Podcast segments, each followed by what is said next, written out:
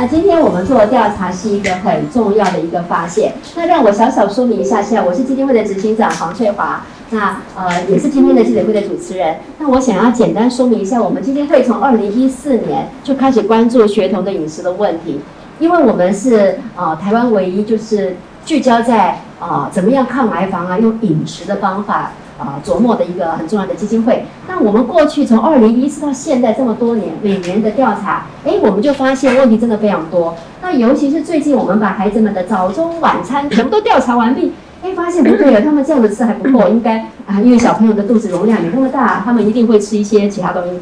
那些东西会不会构成健康的关键？因此，我们去年花了一整年的时间，由我们杨川营养师负责进行这样的调查。那当然是我们董事长大力的支持。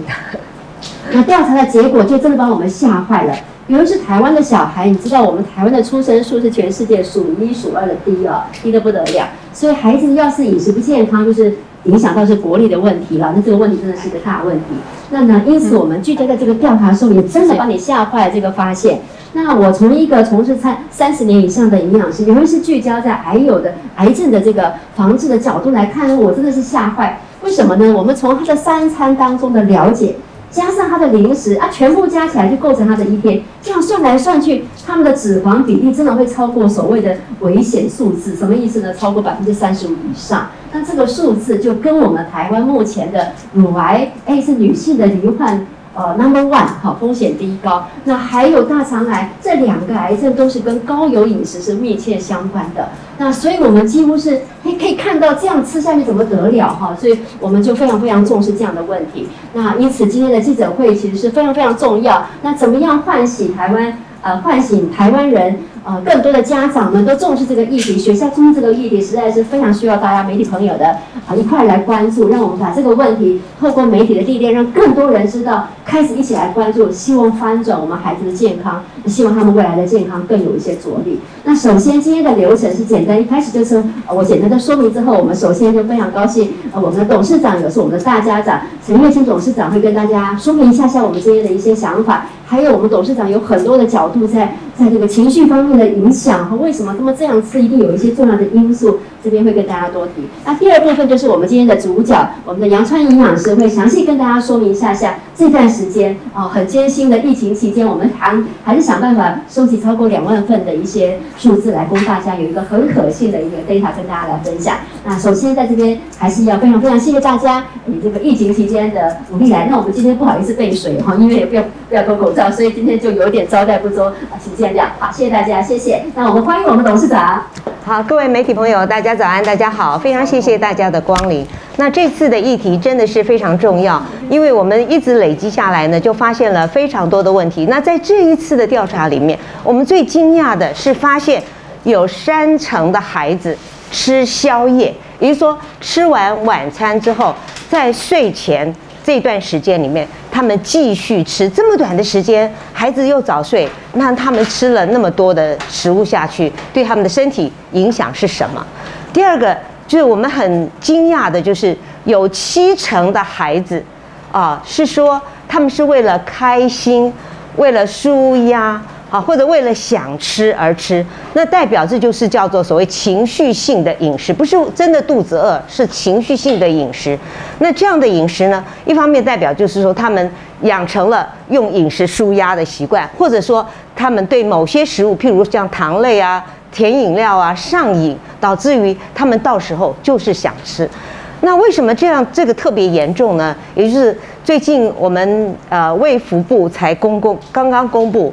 癌症四十年来始终是啊国人死亡原因的第一名，而癌症呢最这个就是十大基转里面呢有六个都跟肥胖有关，而我刚刚提到的就是不论是情绪性饮食，或者是呃上瘾的饮食，或者是说哎吃吃宵夜，都会增加他们的肥胖率。刚刚。呃，我们黄翠华老师也说了，他们的肥胖率、呃脂肪量是非常高的，而这呢就是离下了他们啊得癌的一个原因，这也是我们癌症关怀基金会非常关怀的一点，非常关注的一点。另外还有呢，其实从第呃第二名脑血管疾病、心血管疾病呃，包括后来的糖尿病，除了前面一到六名，除了肺炎之外，全都跟肥胖有关。所以这样子的饮食习惯需要被关注。而更令我吃惊的是，他们七成的这些不合格的点心饮食都是父母买的，啊，所以呃，显示不仅孩子营养知识不足，父母的营养知识也是不够的。那饮食习惯会代代相传。台湾的孩子肥胖率亚洲第一，台湾的大人。呃，肥胖率也非常高，几乎每两个人、每三个人就一个肥胖，所以我觉得这样子的饮食习惯是非常必要提醒大家的。那这次的这个调大调查呢，非常辛苦的是我们的杨川营营养师，他不仅在呃这一整年里面不断的收集资料，而且呢。呃，非常用心的去分析，找出其中的关联性。那我们现在呢，是不是就请杨传莹营养师好来跟大家分享？各位记者、媒体朋友们，大家好。那感谢大家一起来关心儿童的就是饮食健康的状况。那我们今天所要介绍的，想跟大家分享的是儿童的零食与饮料的调查内容。那就我们就不多说，就直接开始。那基金会呢，事实上呢，在做儿童教育这件事情呢，历有八年之久。那每一年呢，我们都会做不同主题的调查。那从这张图我们可以知道，我们就会把学童午餐、三餐里面的东西都调查出来，跟大家分享一下。以前呢，我们有调查的早餐，就我们发现呢，早餐呢有两成的小朋友呢，他们事实上是没有吃的。那他们没有吃的原因呢，绝大多数都是因为他们来不及吃。再加上，即便有吃的小朋友呢，他们最喜欢的组合是一个面包，再加一杯奶茶。好早餐过了，那再来是中餐。中餐呢，有学校营养师来帮忙把关。可是我们发现，提供了这么好的东西给他们，但是呢，大部分的小朋友呢，他们每一类的食物呢是吃不够的。就是我们所谓的六大类食物，他们基本上还是吃不够的。好，那再来间间隔就是大概六个小时的晚餐呢，我们有发现，哎，有四趴的小朋友呢，他们没有天天吃晚餐。那我们也去了解说，原因为什么啊？原因是因为他们不饿，因为他们不饿。好，那今天就算有吃了，我们也发现，在蔬菜水果的摄取量呢，他们也是不够的。所以整体来说，小朋友在三餐里面呢，要么就是没吃，啊，要么就是吃错，啊，要么就是吃不够。好，那我们就来看一下。可是呢，这段时间的小朋友呢，他们正处于成长发育期，所以他们需要很多的是营养素，而且是提供他们成长发育的营养素。所以呢，我们就很好奇，那这一段小朋友他们到底营养素从何而来？再加上我刚好提到，午餐跟晚餐的时时间非常的久远，大概有相隔六个小时的距离。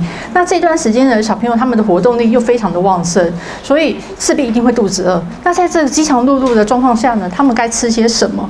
所以我们就来先了解一下，他们到底是吃健康的点心呢，还是吃不健康的零食呢？那首先先跟大家建议一下，什么叫做健康的点心？健康的点心呢，基本上它的用途就是用来补充正餐的不足，同时呢。要满足他们的成长所需的营养素，所以呢，我们就希望他是拿到营养密度高的。那什么叫营养密度高的？就是像我们平常说的地瓜、豆浆，或者是乳制品，这些呢就算是我们营养密度高的，因为它里面有营养素可以帮助小朋友成长发育。好，那不健康的呢，零食跟不健康的饮料呢，它的用途是在做什么？它的用途很单纯，就是满足口欲而已。它基本上呢，它就是属于营养密度低的，就是我们所谓的空热量的，比如说是红茶。或者是糖果、饼干、零食包等等的，这些呢就是属于就是营养密度低的。那这一些呢，你还会吃的撸打撸刷出，所以呢，它也很容易造成就是你的热量会过多。那反而这样子还会要影响到正餐。